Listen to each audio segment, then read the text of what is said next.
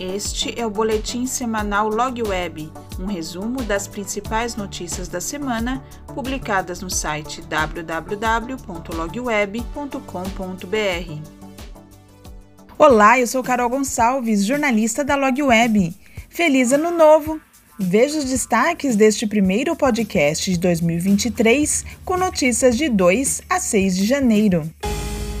Governo retomar as obras paradas por falta de recursos, analisar os contratos dos 15 mil quilômetros de rodovias concedidas e ampliar a participação do setor privado estão entre as prioridades destacadas pelo novo ministro dos Transportes, Renan Filho.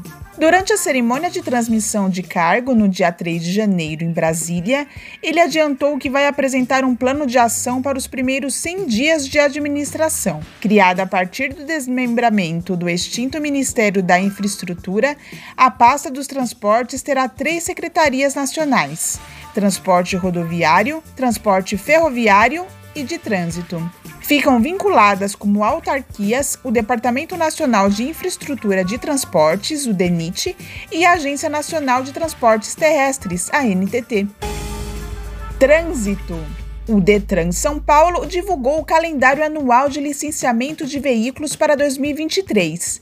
O cronograma obrigatório começa em 1 de julho e vai até dezembro, exceto para caminhões e tratores, cujos prazos vão de setembro a dezembro. Para os proprietários que optarem por regularizar o licenciamento de forma antecipada, é possível atualizar o documento de 2023 a partir de janeiro. Em todos os casos, para o processo ser concluído, o IPVA deverá estar quitado integralmente, assim como todos os débitos do veículo, como por exemplo, todas as multas exigíveis e a taxa de licenciamento anual, que custa R$ 155,23. Reconhecimento. A Clabin, maior produtora exportadora de papéis para embalagens e de soluções sustentáveis em embalagens de papel do Brasil, reconheceu os 12 fornecedores logísticos com melhor desempenho no prêmio Melhores Transportadoras, promovido pelas áreas de logística nacional e de negociações logísticas da companhia. O evento ocorreu em São Paulo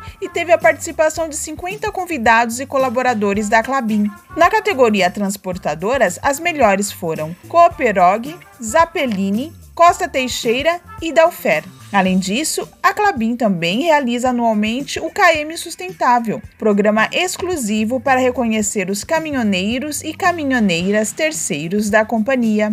Saiba mais detalhes na matéria. Veículos Atenta à agenda ESG, a Tumerelo, pertencente à Telha Norte, adotou uma frota de veículos elétricos e se mantém firme com um compromisso de redução da emissão de CO2. A rede incorporou três novos caminhões elétricos à sua frota, que farão a logística entre lojas e centros de distribuição, além de entregas a clientes finais na região da Grande Porto Alegre. Eles serão responsáveis pelo transporte de até 5 toneladas por veículo nas operações logísticas. Transporte. A transportadora Rodomeu, empresa controlada pela JSL, recebeu dois reconhecimentos no Prêmio GLP de Inovação e Tecnologia 2022. A transportadora conquistou o segundo lugar com um case otimização no transporte rodoviário, abastecimento via frota dedicada, dividido com a Ultragás, cliente há 16 anos. Já o projeto Otimização do Transporte de GLP através de semi-reboque, realizado em conjunto com o fornecedor EGSA, ficou em terceiro lugar. A companhia soma quatro troféus ao longo dos 12 anos do evento. Os cases representam a eficiência e a segurança do nosso trabalho na transferência de gás liquefeito de petróleo para todas as regiões do país, afirma Rafael Rossi, gerente geral comercial e de operações da Rodomeu. Expansão. A Elgin, fabricante e distribuidora de equipamentos fotovoltaicos, acaba de inaugurar um centro de distribuição para atender a demanda de projetos de energia solar no país. Localizado na cidade de Jundiaí, interior de São Paulo, o local possui capacidade de estoque para mais de meio milhão de painéis fotovoltaicos além de comportar a produção e a montagem dos demais equipamentos do kit solar, como inversores, estruturas metálicas, cabeamentos e outros componentes. Também conta com espaço para expedição, com 21 docas e capacidade diária para circulação de aproximadamente 40 veículos de grande porte. Com 27 mil metros quadrados, o novo CD da Elgin proporcionou uma ampliação da área de armazenamento e, consequentemente, um aumento considerável nas posições de pallets.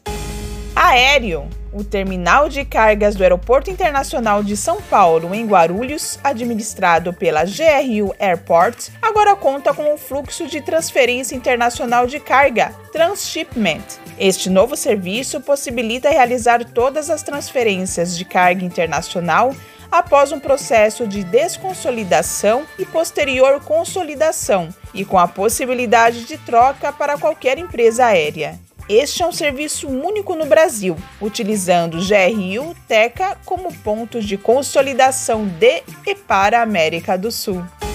Infraestrutura. A Prologes concluiu um novo empreendimento logístico em Santana de Parnaíba, São Paulo, o Prologes Castelo 41. O condomínio de alto padrão AAA tem cerca de 80 mil metros quadrados construídos, sendo que apenas 14,7 mil metros quadrados estão disponíveis para locação, já que o restante foi pré-locado. Esta área se acrescenta ao portfólio atual da empresa, de 1,5 milhão de metros quadrados no país. A boa notícia da semana é que a DP World Santos, um dos maiores e mais modernos terminais privados multipropósito do país, instalado na margem esquerda do Porto de Santos, está recrutando estudantes universitários de diversas áreas para integrar o quadro de 25 estagiários. Estão disponíveis sete vagas de estágio para estudantes com graduação a partir de 2024, matriculados em cursos como comércio exterior, logística, direito, finanças, ciências contábeis, administração, comunicação social e recursos humanos. O processo seletivo ocorre ao longo do primeiro mês do ano, com inscrições abertas até 13 de janeiro. Veja na matéria o link para se cadastrar. E não se esqueça, siga-nos nas redes sociais e entre para o canal do Telegram. Mais informações no site www.logweb.com.br. Até a próxima semana!